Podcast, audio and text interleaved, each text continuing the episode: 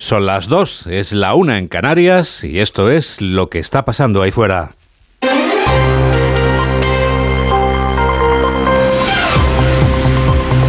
Onda Cero. Noticias fin de semana. Juan Diego Guerrero. Buenas tardes a todo el mundo. Cuando el rey Felipe acaba de llegar a Buenos Aires para asistir a la esperadísima toma de posesión de Javier Milei como presidente argentino y cuando el presidente Pedro Sánchez está en Berlín agradeciendo al canciller Olaf Scholz su decisiva ayuda para que Nadia Calviño se haya convertido en presidenta del banco que concede los préstamos millonarios a los 27. Enseguida viajamos a Alemania donde Sánchez aprovecha para participar en el Congreso de los Socialdemócratas Germanos. Pero antes... Antes les contamos cómo el rey de España, recién llegado a Buenos Aires, está a punto de encontrarse con el presidente entrante y con el presidente saliente de la República Argentina. El entrante Javier Milei atrae la atención mundial durante este fin de semana porque hay gran expectación por saber qué porcentaje de las medidas que propuso durante su campaña aplicará en la vida real. Corresponsal de Onda Cero, Pablo Sánchez Olmos. Felipe VI ya está en Buenos Aires para encabezar la delegación española que estará presente en el cambio de gobierno en Argentina. En las próximas horas el monarca mantendrá dos encuentros privados, el primero de ellos con Javier Milei en el Palacio de San Martín y posteriormente con el saliente Alberto Fernández que le recibirá en la residencia presidencial de Los Olivos. Por último, cerrará su jornada con un encuentro en la embajada con la comunidad española en el país. Ya el domingo el rey coincidirá durante los actos formales de toma de posesión que tendrán lugar entre el Congreso y la Casa Rosada, con otros líderes extranjeros como el húngaro Víctor Orbán, el brasileño Jair Bolsonaro, el chileno Gabriel Boric o el ucraniano Zelensky que pisará un país latinoamericano por primera vez desde que estalló la guerra. Pedro Sánchez ha viajado a Alemania para dar las gracias a Olaf Scholz por apoyar a Nadia Calviño para que fuera presidenta del Banco Europeo de Inversiones. Un día después de que Calviño se haya asegurado el puesto, Sánchez está en la capital alemana y ya de paso está a punto de hablar ante los socialistas germanos. Corresponsal de Onda Cero en Berlín, Paola Álvarez. A partir de las dos y media de la tarde se espera la comparecencia de Sánchez en el Congreso Socialdemócrata Alemán que se celebra este fin de semana. Va a intervenir justo después del recién reelegido presidente del partido, Lars Klingbeil, y tras el encuentro bilateral con el canciller Olaf Scholz, con el que lleva reunido desde las 2 menos 10. En la agenda oficial, la preparación del próximo Consejo Europeo del 14 y 15 de diciembre. Sobre la mesa, sin duda, muchos más temas internacionales y probablemente nacionales. La sintonía entre los dos líderes es de sobra conocida. También el apoyo de Scholz, como decíais, a la candidatura de Calviño. El canciller alemán enfrenta también sus propias crisis en casa con parte de los presupuestos bloqueados por el Constitucional y los peores resultados de la historia en las encuestas. Mientras Pedro Sánchez está en Alemania, se ha quedado al cuidado de la portavocía socialista Félix Bolaños. El ministro de Presidencia y Justicia se ha empleado a fondo en rebatir la postura del Partido Popular sobre la renovación del Poder Judicial, acusando al PP de ser un partido destructivo que incumple la Constitución. Bolaños defiende que su mayor interés es que la justicia funcione como un reloj. José Manuel Gabriel. Dice Bolaños que su responsabilidad como ministro es que se cumpla la Constitución y que la justicia sea un servicio público ágil y eficaz, aunque enfrente esté un partido popular al que no le importe incumplir la Constitución y desprestigiar el sistema judicial. Yo emplazo al Partido Popular a que se siente en la comisión de trabajo que le hemos propuesto, a que trabajemos por el estado del bienestar, por la justicia, por las personas con discapacidad y que no nos den una excusa más para no sentarse, para no hablar, para no dialogar, para no pactar, para no mejorar la vida de nuestros conciudadanos. Sobre el rechazo de los populares a la comisión de trabajo planteada por el presidente Sánchez, Félix Bolaños les ha preguntado qué es lo que les molesta, dialogar, pactar o trabajar.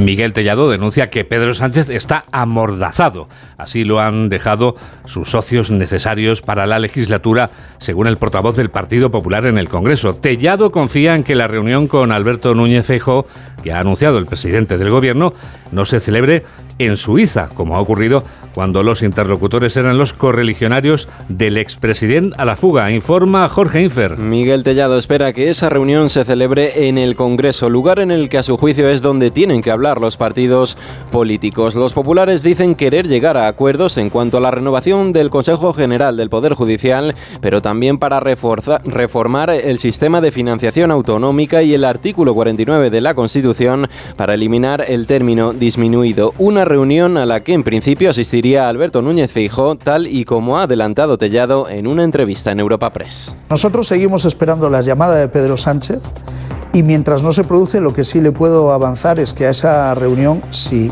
finalmente es convocada por el presidente del gobierno, Feijóo acudirá sin verificador y sin mediador.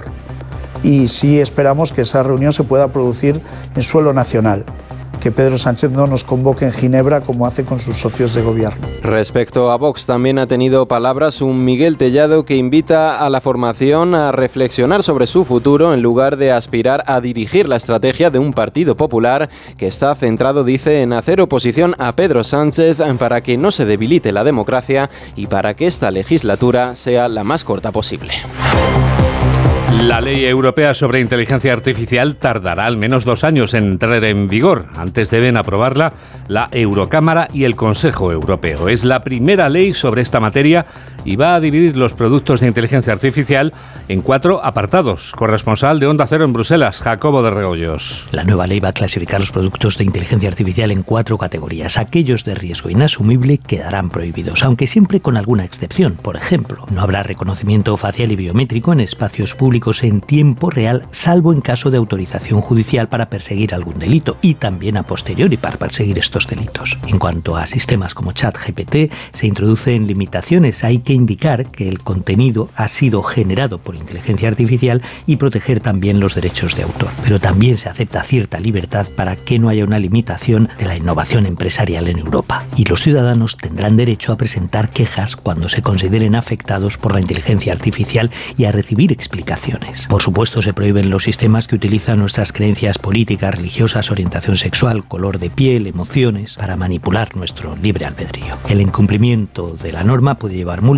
que van de 35 millones de euros a 7,5 millones de euros. El Parlamento y el Consejo aún tienen que aprobar todo esto oficialmente y entraría en vigor en el 2026.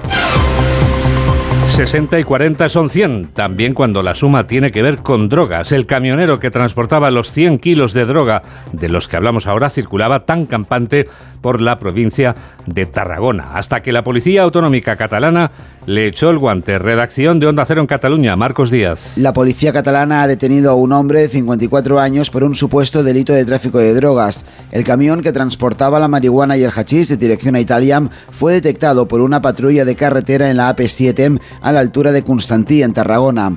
Los agentes comprobaron irregularidades en la documentación del tráiler incongruencias en las explicaciones del conductor, por lo que decidieron registrar el remolque. En su interior encontraron diversas cajas de cartón, algunas vacías y otras con sartenes y focos de luz.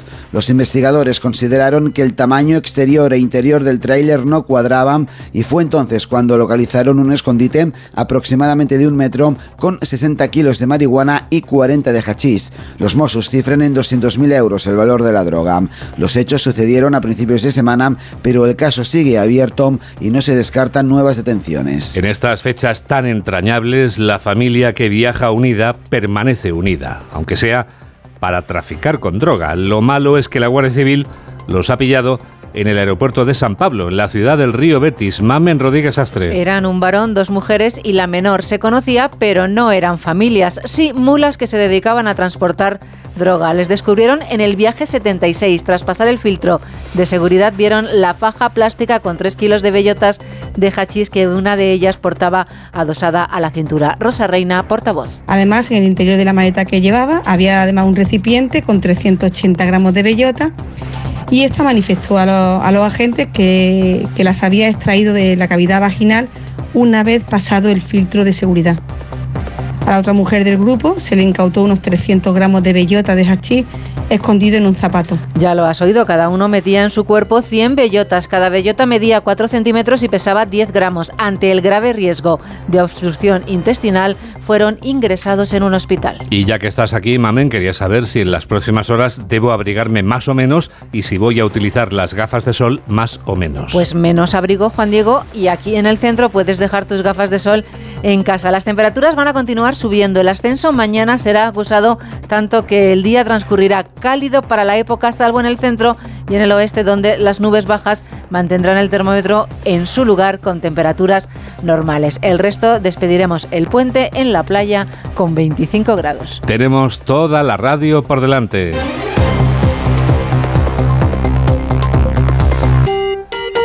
Y ahora tenemos una buena noticia y no va a ser la única, porque tenemos la convicción de que lo mejor está por llegar.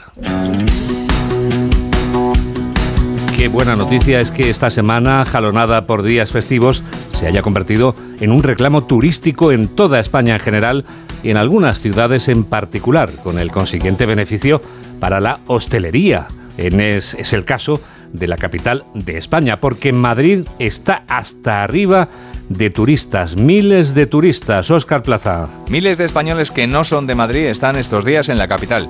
Si a ellos le sumamos otros miles de otros países y muchísimos madrileños que no se han ido de puente, el resultado es igual a aglomeraciones espectaculares en el centro. Por la tarde es imposible, pero ahora mismo estamos perfectos, por eso hemos venido ahora, por la mañana. Yo para pasear con los perritos y dar y ver las cosas. No vemos las luces, pero lo mejor pues el ambiente y lo peor el frío. Que venimos de Canarias. El operativo de seguridad que está en marcha es de gran cuantía, el de movilidad no se queda atrás y del de limpieza basta en dos datos. Se ha incrementado un 23% la recogida de cartón comercial puerta a puerta y un 66% el de vidrios. Hostelería Madrid calcula que la facturación de bares y restaurantes va a crecer estos días un 8% hasta alcanzar los 70 millones de euros y el lunes, cuando la ciudad vuelva a su ritmo normal, un ritmo alto, el de Madrid, los autobuses de la MT serán gratuitos para recuperar mejor las rutinas. La ocupación hotelera es muy alta en España durante este acueducto. Caravaning y alojamientos turísticos están a tope, además de los hoteles de las grandes ciudades. Jessica de Jesús. Los españoles eligen las capitales para sus escapadas estos días. Londres, Barcelona, París, Madrid o Ámsterdam captan la atención del turista por sus decoraciones navideñas según eDreams. Hoteles y alojamientos rurales superan el 80% de ocupación en muchos puntos de España y alternativas como el caravaning cuelgan casi el cartel de lleno. Luis López, miembro de la Junta Directiva de la Asociación Española del Caravaning, en declaraciones a Onda Cero. Cuando llega el invierno empieza el perfil, evidentemente el del esquiador, también tenemos un, el perfil de, la familia que, que, como los niños no tienen colegio, pues les gusta viajar y van a hacer turismo, bueno, tenemos un poco, un poco de todo. Aunque el turismo de esquí y snow pierde ocupación en España y espera remontar con el temporal de frío de estos próximos días. De momento Sierra Nevada sí está abierta al público, pero muchas pistas de Aragón permanecen cerradas a la espera de nieve. Aún así, los españoles optan por los Alpes y ciudades europeas que llevan toda esta semana bajo la nieve por el temporal.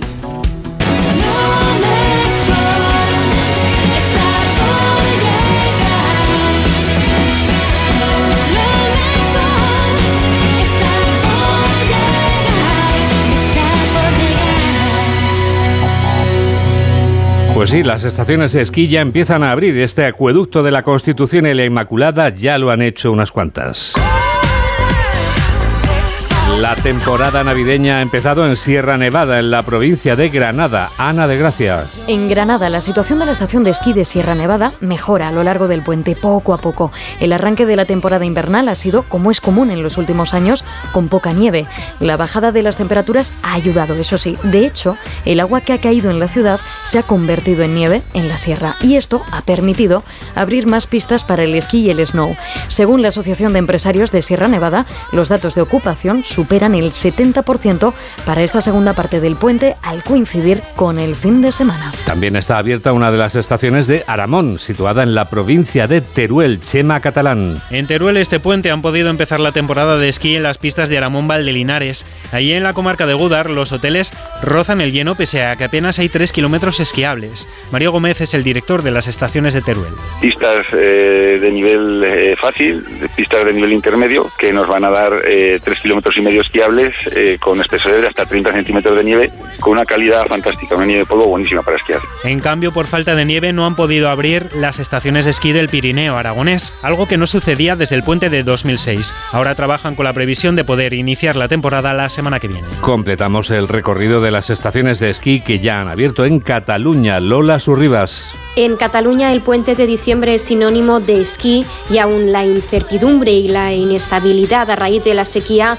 la ocupación estos días ronda el 90% en casi todas las estaciones. Las precipitaciones de los últimos días han permitido abrir más pistas y poner en marcha más telesillas. Además, las bajas temperaturas han facilitado la creación de nieve artificial en estaciones como La Masella, Portainé, La Molina o Valter 2000. Dos y cuarto, una y cuarto en Canarias. Onda Cero. Noticias fin de semana.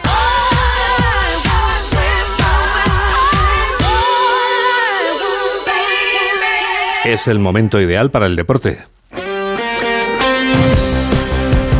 Es el momento ideal para recibir a David Camps. Hola David. ¿Qué tal, Juan Diego? Buenas tardes. Te voy a poner en un brete. Vamos a ver. Imagínate que tienes 29 años, que gracias a tu portentosa carrera has conseguido embolsarte más de 40 millones de dólares, pero que de repente alguien a quien has criticado y mucho, has puesto a caldo, que se suele decir, te ofrece y te pone encima de la mesa 525 millones así, como quien no quiere la cosa. Es lo que le ha pasado a nuestro genio de barrica, John Ram, que ha dicho sí al Lib Golf, que es la superliga creada por el Fondo de Inversión Pública de Arabia Saudí. Y entre otras cosas, quien juega allí no será elegible o no es elegible para, entre otras muchas cosas, jugar la Ryder Cup. Y John Ram ayer se tenía que justificar en su decisión. No ha sido una decisión fácil, era una gran oferta. El dinero es importante, pero yo no juego al golf por el dinero. Como padre, como marido, como hombre de familia, tengo que darle a mi familia las mayores oportunidades y los mayores recursos económicos posibles. Esto ha sido un factor importante, pero hay otras cosas. Es algo fresco, nuevo, con un gran potencial, es una gran oportunidad. Ahora es fresco, ahora es, Es nuevo, nuevo, sí, ahora sí, le está sí, gustando mucho y dice que tiene que proporcionar a su familia lo mejor. Como si más de 40 millones de dólares no hubieran sido suficiente. Hombre, pero, podía haber contestado como Ancelotti, ¿no? Que me- pues mira, escúchale. Es que me ha gustado es que mucho es, el es muy Ancelotti. bueno, es muy bueno, Carlos. No necesito reservar vuelo, voy andando. Es una broma, cada uno elige lo que quiere. El mundo está cambiando. Ha cambiado y cambiará también. Yo no me sorprendo de nadie. Eh, ahora la verdad es que tengo dinero, pero para mí no es la cosa más importante.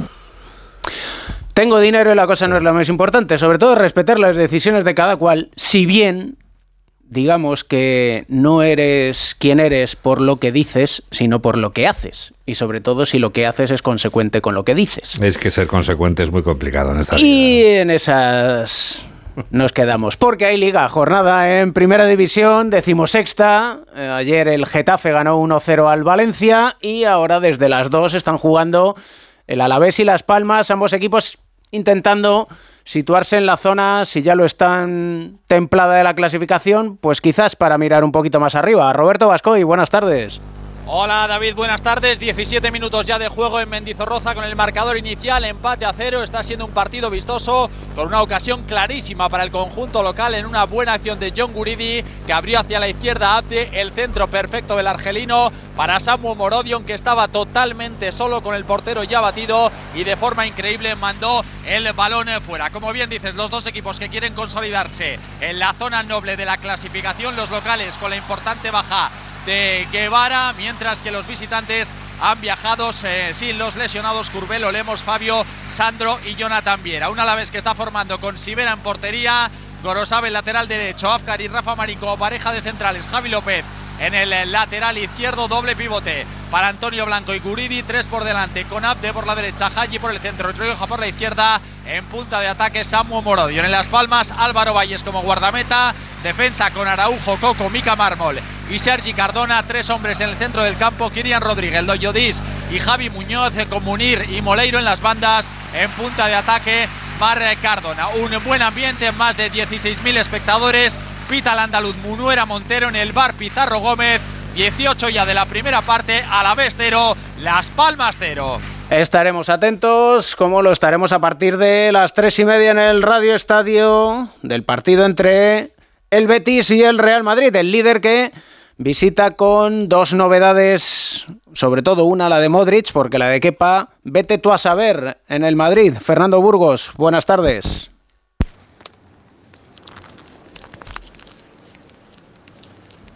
Fernando Burgos, buenas tardes. ¿Qué tal? Buenas tardes, David. Sí, bueno, vamos a esperar a la alineación que está a punto de salir. Un... Salvo sorpresa morrocotuda por... eh, No tenemos buena comunicación con Fernando Burgos. En el Betis, numerosas bajas. José Manuel Jiménez, buenas tardes. ¿Qué tal? Eh, muy buenas, sí, hay bajas y algunas eh, importantes. Eh, hay bastante ambiente en los aledaños del Villamarín. Se va a registrar una gran entrada. Pellegrini, efectivamente, con ese gran contratiempo de la baja de Guido Rodríguez, que fue operado el jueves y que va a perderse tres meses de competición. Bellerín tampoco está por sanción. No hay once oficial del equipo verde y blanco, pero una alineación que va a tener novedades, sobre todo con Aitor Rival en el lateral derecho y la vuelta de Isco y de Ayoce, que descansaron en la Copa del Rey. Se está preparando tifo con colorido verde y blanco en la grada de Gol Sur. En un ratito sale el autocar del Betis en dirección aquí al estadio Benito Villamarín. ¿Se llenará? Yo creo que se va a llenar. Va a superar los 55.000 eh, espectadores. Vamos a tener tarde de las grandes en el Villamarín. Te escuchamos, José Manuel. Un abrazo. Volvemos a Sevilla con Fernando Burgos. Fernando, nos contabas. Sí, bueno, ya en el interior del estadio Benito Villamarín, como contaba Jiménez, que va a lucir esplendoroso, tenemos 17 grados de temperatura, a punto de salir el 11 titular que te contaba de Carlo Ancelotti, que va a comenzar, salvo sorpresa morrocotuda por Kepa Rizabalaga en portería, que se ha perdido los últimos partidos, que Lunin lo ha hecho muy bien, pero evidentemente el portero titular de Carlo Ancelotti es el vasco, el guardameta del Elsi, vuelve Modric para ser titular. Vamos a salir de dudas en unos momentos. Un Real Madrid que ha recibido esta mañana en el hotel de concentración la visita del presidente Florentino Pérez. El equipo blanco viajó ayer por aquello de que el partido es muy prontito a las cuatro y cuarto. Florentino que se ha pasado por el almuerzo de los futbolistas que ha sido prontísimo, evidentemente. El equipo está a punto de salir de su hotel, que está a 10 minutos de camino a este estadio Benito Villamarín. Un Real Madrid en muy buena forma, no pierde en liga desde el 24 de septiembre en el Chivitas Metropolitano. Desde entonces, nueve jornadas, siete victorias dos empates, la del Estadio Ramón Sánchez Pijuán aquí en la ciudad hispalense y la del Bernabéu Acero frente al Rayo Vallecano, un Real Madrid que está en muy buena forma y que ya tiene equipo titular que te voy a contar y con sorpresa en la portería, como te decía. Lunin va a ser el guardameta, David. Lucas Vázquez y Mendy en los laterales, Rudiger y Alba, pareja de centrales. En medio campo juega Modric, Valverde y Cross. En el doble pivota a la derecha Modric, a la izquierda Bellingham y arriba tampoco juega José Lu. Junto a Rodrigo Goes va a estar Brahim Díaz. Repito, un equipo que comienza no porque Pasino, por Lunin con Lucas Vázquez de lateral derecho, con Modric de titular, después de perderse los dos últimos partidos, y sin nueve puro, con Brahim junto a Rodrigo Goes. Así sale el Real Madrid de Carlo Ancelotti a este escenario en busca de mantener el liderato y esperar a lo que haga mañana el Girona en el campo del Fútbol Club Barcelona. gracias, Fernando. Precisamente hasta la ciudad condal nos vamos porque mañana es partido grande. Alfredo Martínez, buenas tardes. Buenas tardes, David. Xavi Hernández no ha ofrecido lista de convocados, lo hará mañana porque cuenta con muchas bajas. Hasta cuatro futbolistas, Íñigo Martínez, Ter Stegen, Gaby y Marcos Alonso. Solo tiene 15 jugadores del primer equipo junto con Lamin Yamal y eh, Fermín López. Y eso que Andreas Christensen ha llegado a última hora, llegó ayer por la noche y va a entrenar eh, solo una vez antes del partido después de su reciente paternidad. Rompe cabezas para el técnico, pero en cualquier caso, el partido apasionante frente a un Girona que es colíder. Entiende Xavi Hernández que está muy bien entrenado por Michel y que además va a seguir compitiendo por la liga durante bastante tiempo. Contra pronósticos, sorprendentemente, creo que pueden aspirar a, ganarla, claro que sí. Lo han demostrado, estamos prácticamente en el Ecuador de la, de la competición y van líderes. Nos llevan cuatro puntos, señal de que están haciendo las cosas muy bien.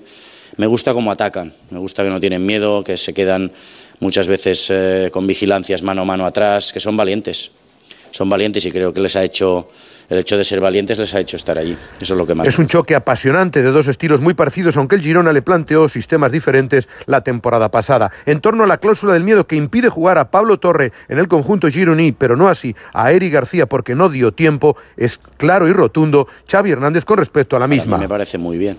Un jugador nuestro no nos puede no nos puede ir en contra nunca. A mí me parece bien.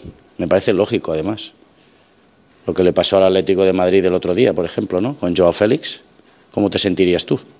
¿No? A mí me parece bien, un futbolista que es tuyo nunca puede ir en tu contra. Yo lo veo fenomenal. En principio, el técnico del Barcelona repetirá equipo con respecto al que venció al Atlético de Madrid, prácticamente el del eh, Oporto, con el único cambio de Íñigo Martínez, que será sustituido por Andreas Christensen. Hoy ha estado el vicepresidente Rafael Just en la sesión preparatoria. Laporta ha estado en eh, Dubái, que por cierto ha hablado sobre Joao Félix y Joao Cancelo. Xavi Hernández es partidario inmediatamente del fichaje de ambos futbolistas para la temporada que viene. Mañana partidazo con cerca de 40.000 espectadores en la grada del Olímpico Y el Girona que llega en lo más alto de la clasificación y con el técnico de moda, Michel. Ya dije que en aquel momento lucharíamos por Europa, creo que es el objetivo que tenemos, creo no, es el objetivo que tenemos ahora y de ganar al Barça pues eh, entramos en otra dimensión, porque sería dejarle a siete puntos y tendría muchísima repercusión para todo el mundo. Habría que seguir manteniendo el nivel, pero sí que es verdad que es un partido que si nosotros ganamos y somos capaces de, de ser eh, mejores que el Barça, con la dificultad que tiene, pues eh, eh, esta plantilla podría, podría dar un salto de calidad muy importante. También pienso que, que de perderlo, no quiero que se mire como que ya vamos a dejar de pelear por todo. Eh, ¿Por qué no? Porque los pequeños detalles marcarán mucho el partido, pero, pero tengo la sensación de que podemos hacerlo bien, podemos jugar bien, el equipo está con confianza. No quiero que sea un partido de tú a tú, quiero que sea un partido con una mentalidad, una mentalidad muy sólida de que somos eh, un equipo pequeño. Quiero ver a mi equipo siendo dominado en algún, en algún momento. Hay que saber jugar en ese tipo de partidos.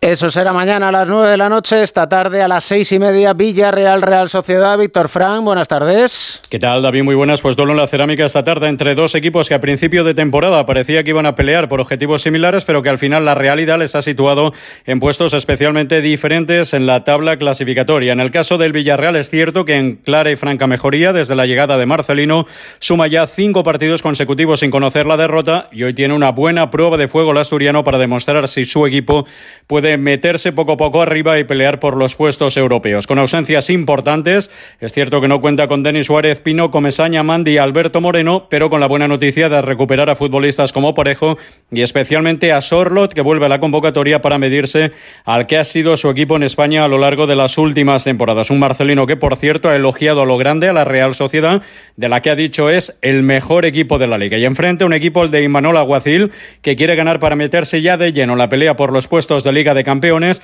No va a poder contar el técnico vasco, es cierto, con jugadores importantes. Caso de Mikel Oyarzábal por su reciente paternidad. La baja del capitán, que se une a la del lesionado Barrenechea y también a la del sancionado Lenormand. Se espera buen ambiente, con buena temperatura, la que hoy tendremos a partir de las seis y media en el Estadio de la Cerámica. Gracias, Víctor. A las 9 de la noche jugarán Mallorca-Sevilla, ambos luchando por evitar el descenso, lo mismo que el colista. El Almería que mañana visita al Atlético de Madrid, el equipo rojiblanco que viene de perder frente al Barcelona. Alejandro Mori, buenas tardes. David, vuelve la liga al Metropolitano, mañana frente al Almería, el colista a las 2 de la tarde para un Atlético de Madrid que quiere recobrar la senda de la victoria después de la derrota sufrida en Montjuic frente al Fútbol Club Barcelona.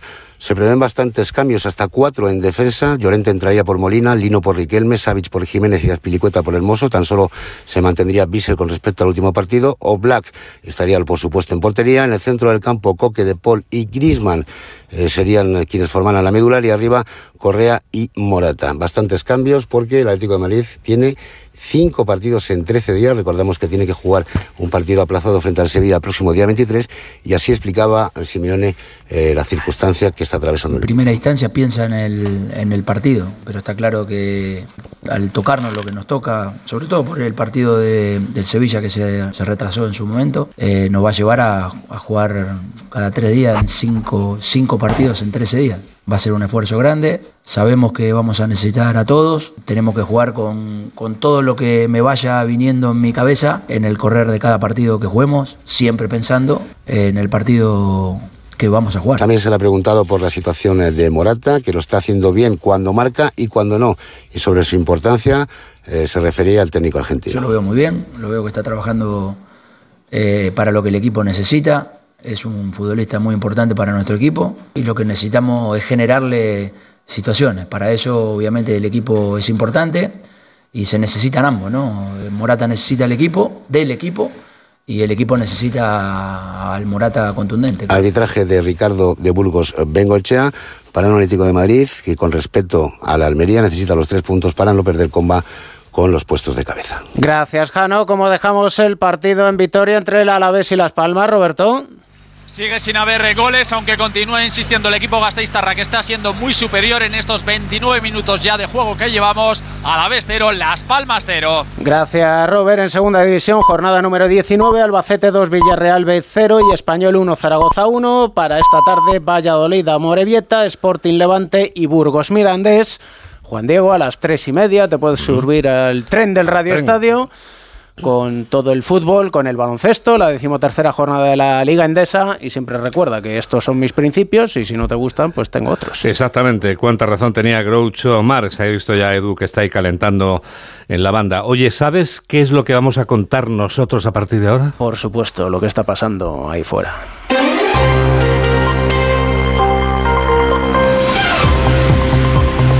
Onda Cero. Noticias fin de semana. Juan Diego Guerrero.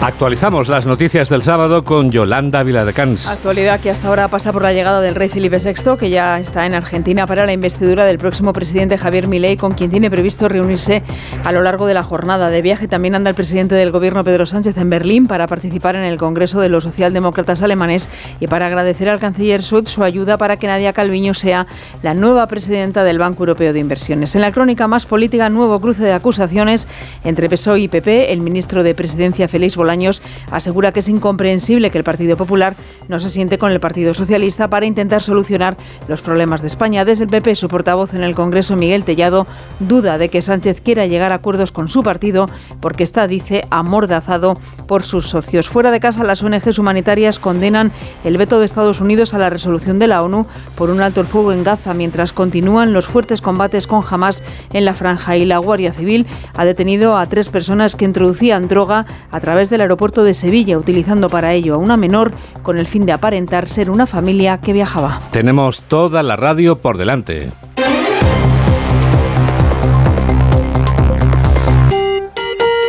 Dos y 32, 1 y 32 en Canarias. Pedro Sánchez ha viajado a Alemania para dar las gracias a Olaf Scholz por apoyar a Nadia Calviño como presidenta del Banco Europeo de Inversiones. Un día después de que Calviño se haya asegurado el puesto, Sánchez está en Berlín y ya de paso está a punto de hablar ante los socialistas alemanes.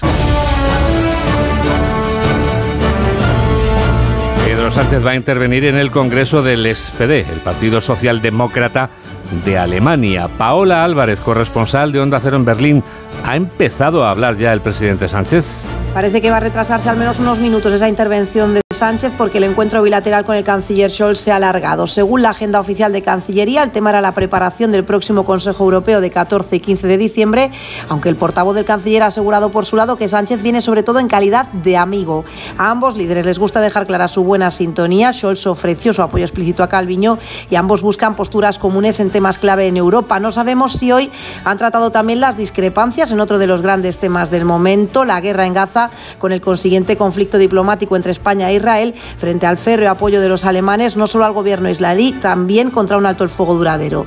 De momento hoy se muestran de nuevo unidos para reforzar la imagen internacional de un Scholz en sus horas más bajas. Mientras Pedro Sánchez está en Alemania, se ha quedado al cuidado de la portavocía socialista Félix Bolaños. El actual ministro de Presidencia y Justicia se ha empleado a fondo en rebatir la postura que tiene el Partido Popular sobre la renovación del Poder Judicial y ha acusado al PP de ser una formación destructiva que incumple la Constitución española. Bolaños ha defendido que su mayor interés es que la justicia funcione como un reloj, informa José Manuel Gabriel. El ministro de Justicia defiende su responsabilidad de que la Constitución se cumpla y de que la justicia sea un servicio ágil y eficaz, aunque tenga enfrente a una oposición destructiva a la que no le interesa mejorar la vida de los españoles. Yo emplazo al Partido Popular a que se siente en la comisión de trabajo que le hemos propuesto, a que trabajemos por el estado del bienestar, por la justicia, por las personas con discapacidad y que no nos den una excusa más para no sentarse, para no hablar, para no dialogar, para no pactar, para no mejorar la vida de nuestros conciudadanos. El ministro Bolaños ha avanzado que va a analizar la propuesta realizada por el presidente interino del Consejo del Poder Judicial para intentar desbloquear la renovación del órgano de gobierno de los jueces. Ha habido una propuesta, la propuesta del presidente en funciones del Consejo General, que es un vocal, por cierto, propuesto por el Partido Popular, a propuesta del Partido Popular, y yo le tengo que decir que analizaremos esa propuesta como cualquier otra que dé una alternativa a este bloqueo de manera eh, antidemocrática que está generando el Partido Popular todos los días con el Consejo. Necesitamos una justicia que recupere la normalidad institucional, que funcione como un reloj con agilidad y para eso necesitamos pactar con el principal partido de la oposición. En un acto en recuerdo de Pablo Iglesias Pose, fundador del PSOE y de la UGT, el secretario general del sindicato Pepe Álvarez ha calificado de intolerable e insoportable desde el punto de vista democrático que la derecha no condene el asedio a las sedes del Partido Socialista.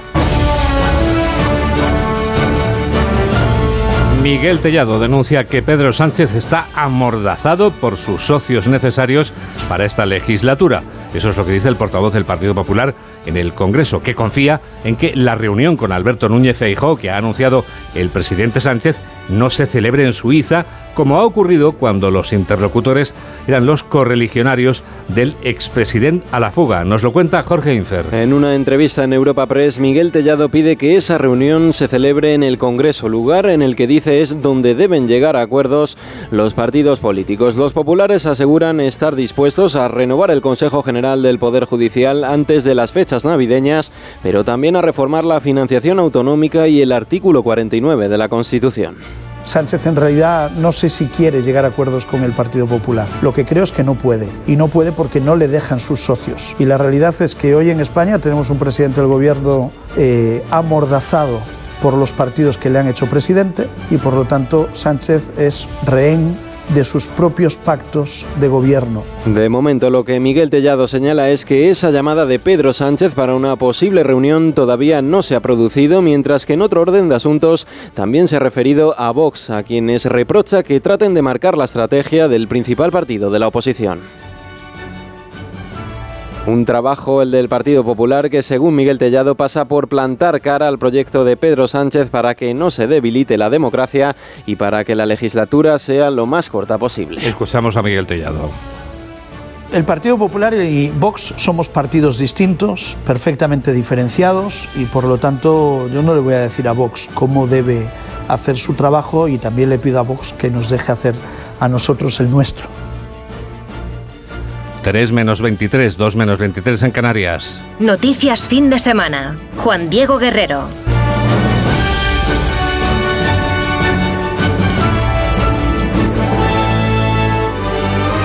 Un estudio de la Fundación BBVA y el IBIE propone cambiar la forma de medir el desempleo.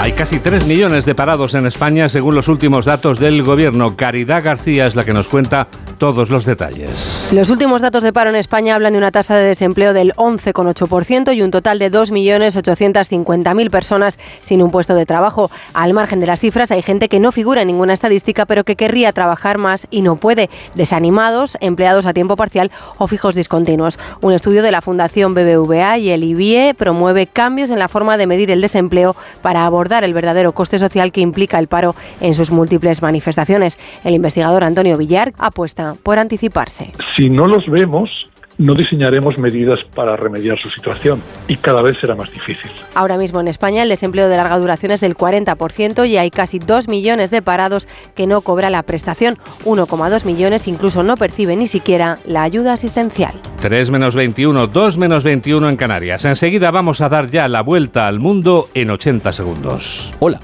Soy el Rey Gaspar y yo también escucho Noticias Fin de Semana de Onda Cero con Juan Diego Guerrero.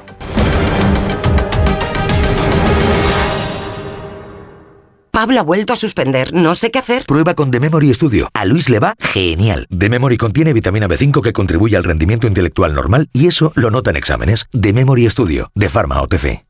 En Carglass creemos que todos los parabrisas merecen una segunda oportunidad, incluso los irreparables. Por eso tenemos contenedores en todos nuestros talleres para que puedan ser reciclados y así darles una segunda vida. Carglass cambia, Carglass repara. Antes no podía ni moverme, que si la espalda, las rodillas. Desde que tomo Flexium soy otra. Flexium contiene manganeso que ayuda a mantener mis huesos y eso con los años se nota. Flexium de Pharma OTC.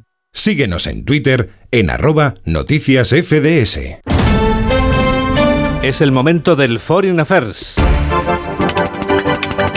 Son las noticias del resto del mundo. ¿Dónde empezamos, Laura? Pues en Argentina, Juan Diego, a 24 horas para que el presidente electo, el dirigente de ultraderecha Javier Milei, tome mañana domingo posesión del cargo. Al filo de las 2 de la tarde ha llegado al país el rey Felipe VI para asistir mañana a la ceremonia. Antes, este mediodía, se reúne con Milei y después con el mandatario saliente Alberto Fernández. El líder de Libertad Avanzada, tras su victoria del 19 de noviembre ante Sergio Massa, será investido en una ceremonia en la que el rey de España coincidirá con mandatarios de Latinoamérica como el chileno Boric o el uruguayo Lacalle Pou. A Argentina se ha desplazado también para la ocasión el líder de Vox, Santiago Abascal. Informa el corresponsal de Onda Cero, Pablo Sánchez Olmos. Felipe VI ya está en Buenos Aires para encabezar la delegación española que estará presente en el cambio de gobierno en Argentina. En las próximas horas el monarca mantendrá dos encuentros privados, el primero de ellos con Javier Milei en el Palacio de San Martín y posteriormente con el saliente Alberto Fernández que le recibirá en la residencia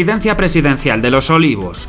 Por último, cerrará su jornada con un encuentro en la embajada con la comunidad española en el país. Ya el domingo, el rey coincidirá durante los actos formales de toma de posesión que tendrán lugar entre el Congreso y la Casa Rosada, con otros líderes extranjeros como el húngaro Víctor Orbán, el brasileño Jair Bolsonaro, el chileno Gabriel Boric o el ucraniano Zelensky que pisará un país latinoamericano por primera vez desde que estalló la guerra. Argentina se prepara para un relevo presidencial que abre la puerta del poder al controvertido líder ultra derechista Milei y cierra Laura dos décadas de kirchnerismo. El ya expresidente Alberto Fernández se despedía en las últimas horas con un mensaje en el que reivindicaba la democracia y subrayaba que seguirá comprometido con los principios de igualdad y justicia como abogado, tras recordar lo que reconoce se le ha quedado en el debe tras su mandato.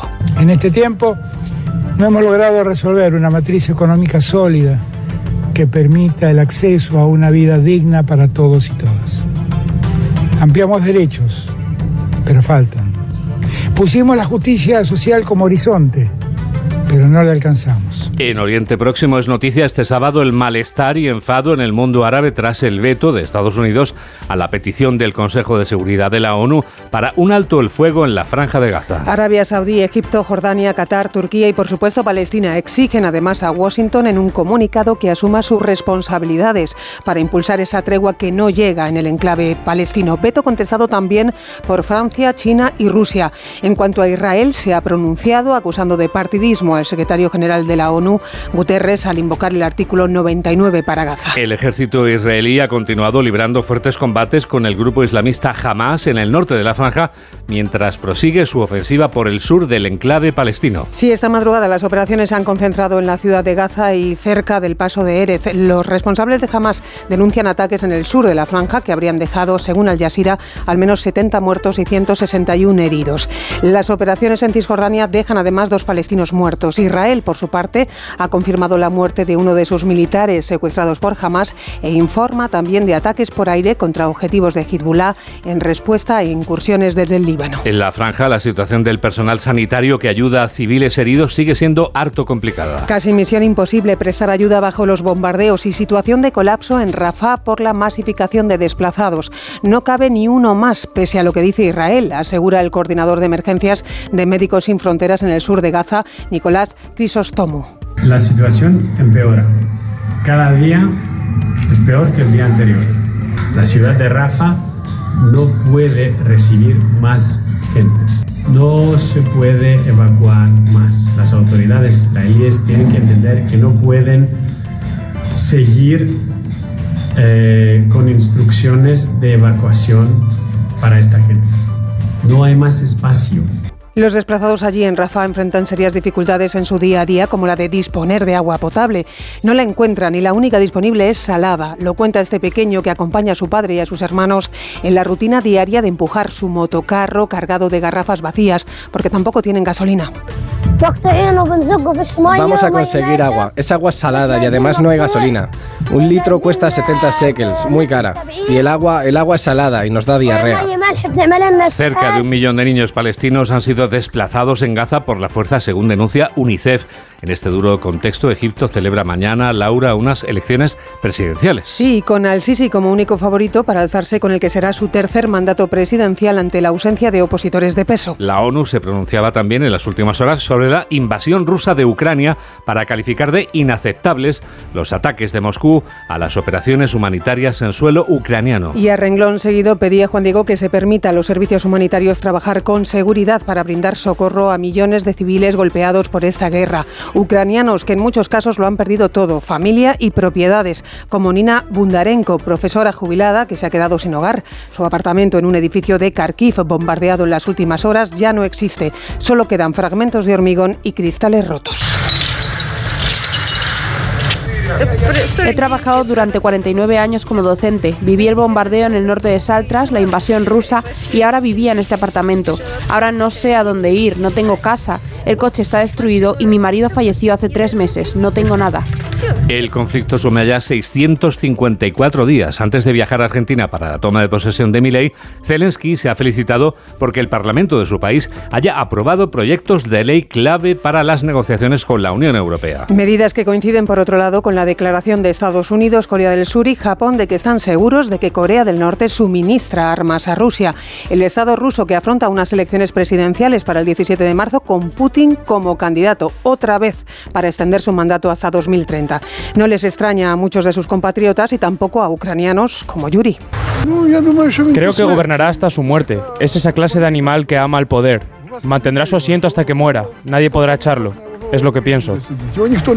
Otro mandatario que tiene apego a la silla presidencial es Nicolás Maduro. El presidente de Venezuela sigue con los ojos puestos en Guayana Esequiba, ese estado fronterizo rico en yacimientos de crudo. Este viernes daba nuevos pasos para su anexión. Una semana después del referéndum sobre su posible inclusión en el mapa de Venezuela, Maduro ha firmado hasta seis decretos que representarían la progresiva incorporación de ese territorio a sus fronteras. Seguimos en este repaso al Comunista Sin Fronteras, una sección favorita. Contamos también las últimas amenazas de Corea del Norte a Japón. Pyongyang ha criticado la imprudente política de hostilidad, así lo ha llamado, de las autoridades niponas hacia su país y ha advertido de que cualquier forma de provocación irá seguida de las correspondientes contramedidas, es decir, una respuesta no pacífica de Kim Jong-un. Volvemos a Europa, seguimos ahora mismo en Italia, Laura. Con un suceso, sí, Juan Diego, de esta misma noche, el incendio en un hospital, el San Juan Evangelista de la ciudad de Tivoli, en las afueras de Roma, en el que han muerto al menos tres personas. Investiga el hallazgo de un cuarto fallecido que podría no tener relación con el fuego. Las llamas obligaron anoche a evacuar a cerca de 200 pacientes de la unidad de urgencias y de cuidados intensivos. Si te parece, Laura, vamos ahora a Francia. País en el que se ha condenado a seis adolescentes por su relación con el asesinato del profesor Samuel Paty en 2020 a manos de un joven islamista de origen checheno. La justicia les declara culpables de formular acusaciones falsas contra él y organizar una conspiración criminal con la intención de provocar violencia. En Irán, la familia de la joven Masha Amini, fallecida en 2002 tras su detención por no llevar bien puesto el velo islámico, vuelve a padecer la persecución de las autoridades. Según denuncian sus abogados en redes sociales, Cerán les ha impedido salir del país para recoger en Francia el premio Sájarov a la libertad de conciencia del Parlamento Europeo y ha confiscado sus pasaportes. Otra activista iraní galardonada con el Premio Nobel de la Paz 2023, Narges Mohammadi, va a iniciar mañana una huelga de hambre en una cárcel de su país en solidaridad con la persecución que sufre la minoría religiosa bahaí de Irán, coincidiendo precisamente con la ceremonia de entrega de su galardón en Oslo. Vamos terminando. Pues. Y recordando por un lado a Ryan O'Neill, que nos ha dejado a los 82 años de edad, el inolvidable Oliver Barrett en Love Story, que protagonizó, recuerdas, junto a la actriz Ali McGraw, trabajo que le supuso además una nominación al Oscar. Y por último hablo de inteligencia artificial porque la Unión Europea se ha puesto ya manos a la obra en la tarea de ir fijando límites y anoche alcanzaba un acuerdo histórico para pactar las primeras reglas que entrarían en vigor a partir de 2026, con algo de retraso, nos parece, porque este prodigio, la inteligencia artificial, ya está entre nosotros y empieza a abrir algunas puertas hasta ahora cerradas. En México, por ejemplo, se ha hecho muy popular una presentadora de televisión especializada en noticias. Se llama Nat. Hace muy bien su trabajo y además, Juan Diego, se trabaja el buen ambiente laboral con mensajes como este dirigido a sus compañeros y compañeras de carne y hueso. Escucha. No vengo a sustituir ni a reemplazar el trabajo de ningún presentador. Al contrario, vengo a aportar contenido original y a innovar en el tema tecnológico. Así que no temas, no temamos, no hay de qué preocuparse. Bueno, no o, sé. o no. O no. Mm, Yo creo que nadie lo sabe, Laurin. Bueno, ha sido un resumen de Laura Gil. Onda Cero. Noticias fin de semana. Nadie está con inteligencia artificial o no por encima de la ley. El que lo sabe es nuestro abogado experto en Derecho de la Circulación, Santiago Córdoba. Muy buenas tardes, letrado. Muy buenas tardes. Santi, ¿de qué nos hablas esta semana? Pues mira, de una cosa que tiene poco de inteligente. ¿eh? La DGT ha lanzado una campaña advirtiendo del peligro del sueño al volante. Parece obvio que hasta la persona más descuidada conoce los riesgos de conducir somnoliento o fatigado y que es una máxima de la experiencia que conducir en ese estado puede provocar un siniestro. Pero entonces vamos a ver, provocar el siniestro vial es como consecuencia del sueño, Santi, es causa de exculpación.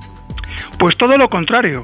El Tribunal Supremo considera que provocar el siniestro vial con víctimas por quedarse dormido al volante es una temeridad, un delito, ya que el sueño no sobreviene de forma fulminante, rápida o inopinada, sino que transcurre por diferentes etapas de fatiga, somnolencia, etc. Y no interrumpir la conducción en ese estado, provocando el evento dañoso, colma de sobra los elementos de la conducta temeraria. Y si me permites, para terminar, voy a poner como ejemplo una sentencia de hace unos días de la Audiencia Provincial de Barcelona que condena a una conductora con pena de cárcel por provocar un siniestro vial mortal por su estado de somnolencia y cansancio y decidir, pese a ello, no detener la marcha del vehículo. Vamos, que la excusa del sueño no cuela. En absoluto. 3 menos 9, 2 menos 9 en Canarias. Gracias, Santiago, y muy buenas tardes. Muy, muy buenas tardes. Enseguida les vamos a llevar hasta donde se encuentra el gran árbol de Navidad. ¡Ho, ho, ho! Hola, soy Santa Claus. Mientras envuelvo vuestros regalos, escucho las noticias fin de semana de Onda Cero con Juan Diego Guerrero.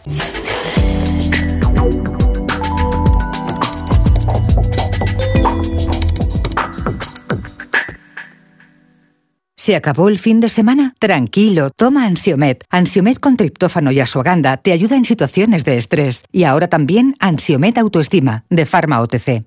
Su alarma de Securitas Direct ha sido desconectada. Anda, si te has puesto alarma, ¿qué tal?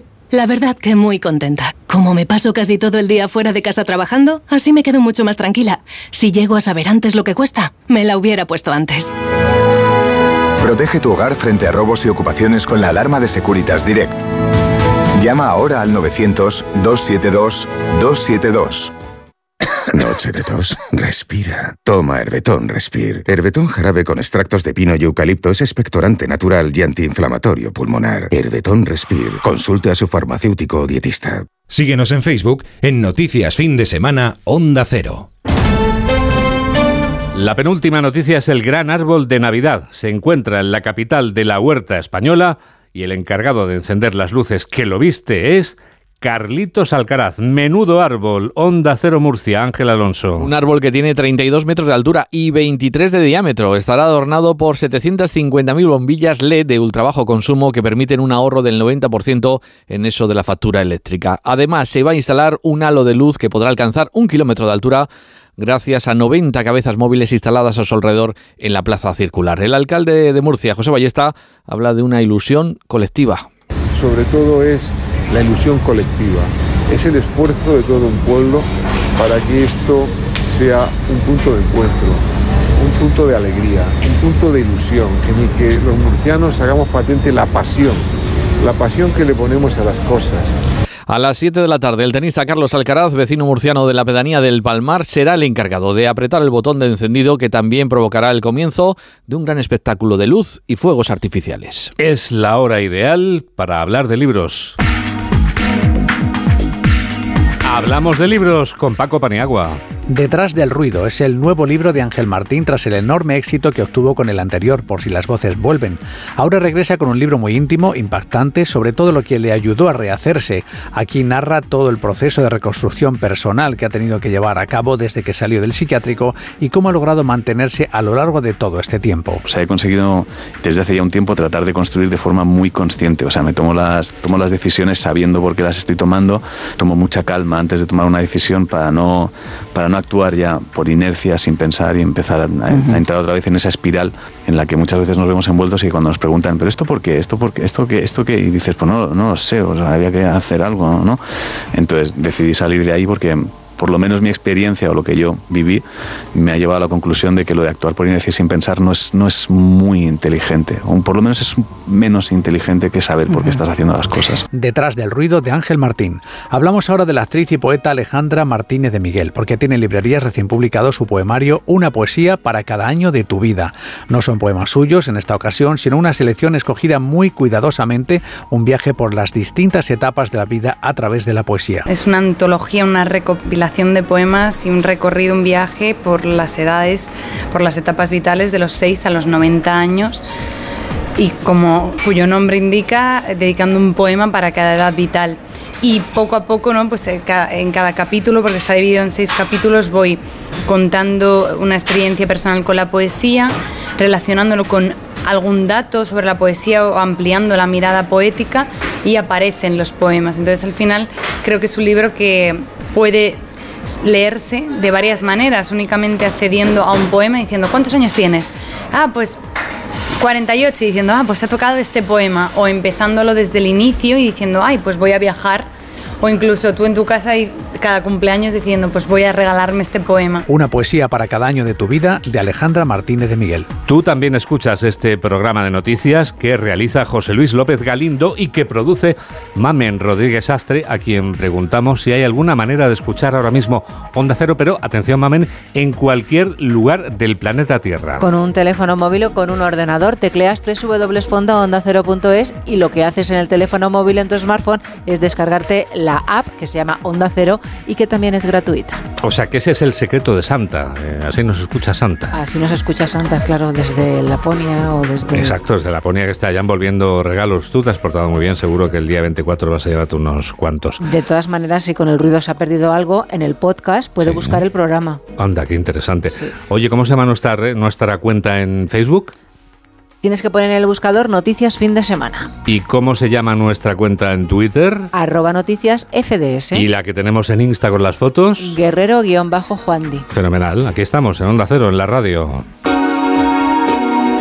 Noticias Fin de Semana. Juan Diego Guerrero.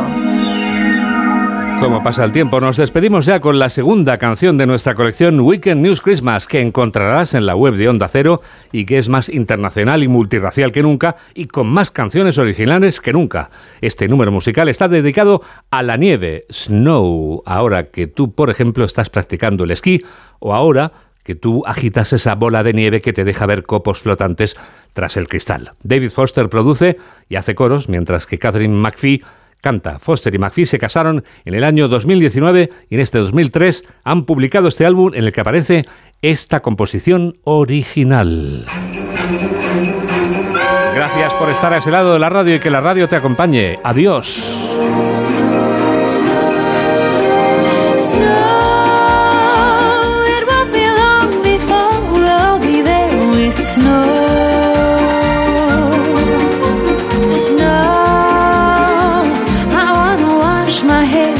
lace my hair with snow. Snow, I long to clear a path and lift a spade of snow. Snow, snow, oh, to see a great big man entirely made of snow. Where it's snowing all winter through, that's where.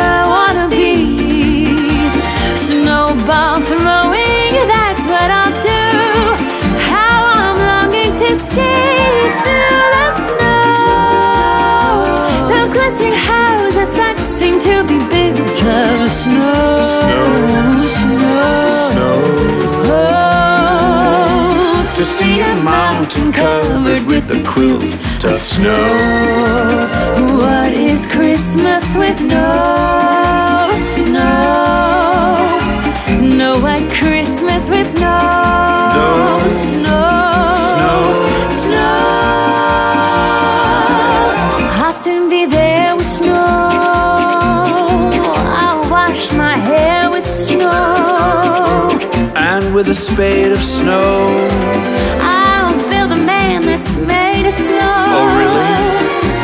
I love to stay up with you, but I recommend a little shut-eye. Go to sleep.